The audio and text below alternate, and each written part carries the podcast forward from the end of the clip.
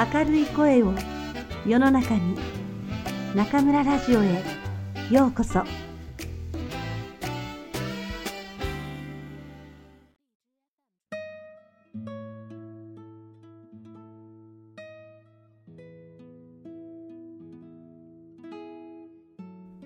故郷路人竹内義美役。厳しい寒さの中を二千里の果てから別れて二十年にもなる故郷へ私は帰った。もう真冬の甲であった。その上、故郷へ近づくにつれて空模様は怪しくなり、冷たい風がヒューヒュー音を立てて船の中まで吹き込んできた。戸間の隙間から外を伺うと、鉛色の空の下、わびしい村々がいささかの活気もなく、あちこちに横たわっていた。覚えず、赤量の感が胸に込み上げた。ああ、これが二十年来、片時も忘れることのなかった故郷であろうか。私の覚えている故郷は、まるでこんな風ではなかった。私の故郷は、もっとずっと良かった。その美しさを思い浮かべ、その長所を言葉に表そうとすると、しかし、その影はかき消され、言葉は失われてしまう。やはり、こんな風だったかもしれないという気がしてくる。そこで私は、こう自分に言い聞かせた。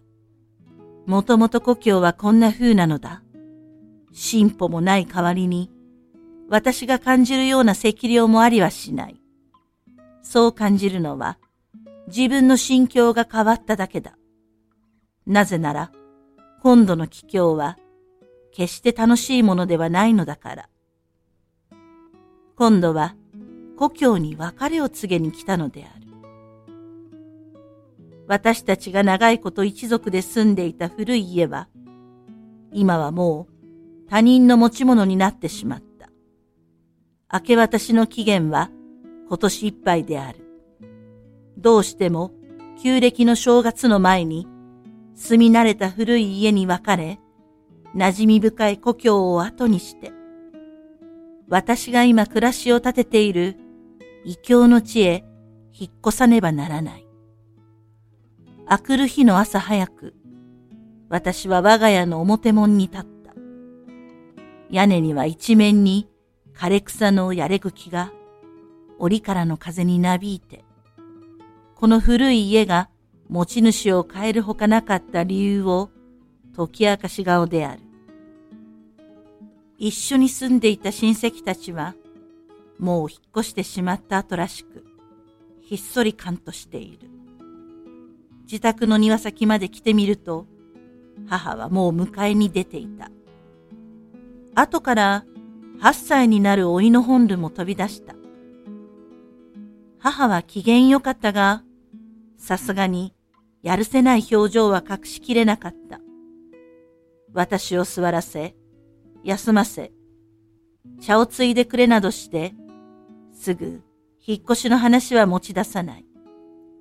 本ルは私とは初対面なので、離れたところに立って、じっと私の方を見つめていた。だが、とうとう引っ越しの話になった。私は、あちらの家はもう借りてあること。家具も少しは買ったこと。あとは、家にある道具類をみんな売り払って、その金で買い足せばよいこと、などを話した。母もそれに賛成した。そして、荷造りもほぼ終わったこと。かさばる道具類は半分ほど処分したが、良い根にならなかったこと、などを話した。一、二日休んだら、親戚回りをしてね、その上で立つとしよう。と、母は言った。ええ。それから、ルントをね、あれが、いつも家へ来るたびに、お前の噂をしては、しきりに会いたがっていましたよ。お前がつくおよその日取りは知らせておいたから、今に来るかもしれない。この時突然、私の脳裏に不思議な画面が繰り広げられた。紺碧の空に金色の丸い月がかかっている。その下は海辺の砂地で見渡す限り緑のスイカが植わっている。その真ん中に11、2歳の少年が銀の首輪を吊るし、鉄のさすまたを手にして立っている。そして一匹のチャーをめがけて、やっとばかりつく。するとチャーはひらりと身をかわして、彼の股をくぐって逃げてしまう。この少年がルントーである。彼と知り合った時、私もまだ10歳そこそこだった。もう30年近い昔のことである。その頃は、父もまだ生きていたし、家の暮らし向きも楽で、私は坊ちゃんでいられた。ちょうどその年は、我が家が大祭の当番にあたっていた。この祭りの当番というのが、三十何年目にただ一回、順番が回ってくるとかで、ごく大切な行事だった。正月に祖先の像を祀るのである。様々な供物を捧げ、祭器もよく吟味するし、産経の人も多かったので、再起を取られぬように番をする必要があった。私の家には万ゆえが一人いるだけである。私の郷里では雇い人は三種類ある。年間通して決まった家で働くのがチャンネン。ひぎめで働くのがトアン君。自分でも工作する傍ら、年末や節気や年貢集めの時などに決まった家へ来て働くのが万ゆえと呼ばれた。一人では手が足りぬので、彼は自分の息子のルントーに再起の番をさせたいが、と私の父に申し出た。父はそれを許した。私も嬉しかった。というのは、かねてルントーという名は耳にしていたし、同じ年頃なこと、またウルー月の生まれで、五行の土が欠けているので、父親がルントーと名付けたことも承知していたから。彼は罠をかけて小鳥を取るのがうまかった。それからというもの、来る日も来る日も新年が待ち遠しかった。新年になればルントがやってくる。待ちに待った年末になり、ある日のこと、母が私にルントーが来たと知らせてくれた。飛んで行ってみると、彼は台所にいた。